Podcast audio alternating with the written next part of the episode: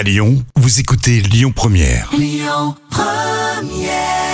Zaz, tout là-haut, un nouvel extrait de l'album Isa, Isa comme Isabelle puisque c'est son prénom. Et Camille nous rejoint les petits plats. Les petits plats de Camille. Les pâtes au pesto en salade. Et cette saison, Eh oui. on va d'abord faire cuire les pâtes al dente puis les rafraîchir sous l'eau froide dans la passoire.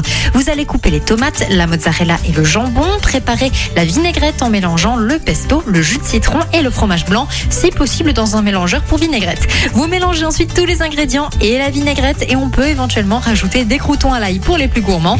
Et enfin, on sert très très frais. Et l'appli Lyon Première pour retrouver donc euh, les recettes de Camille. Le trafic. Écoutez votre radio Lyon Première en direct sur l'application Lyon Première, lyonpremière.fr et bien sûr à Lyon sur 90.2 FM et en DAB+.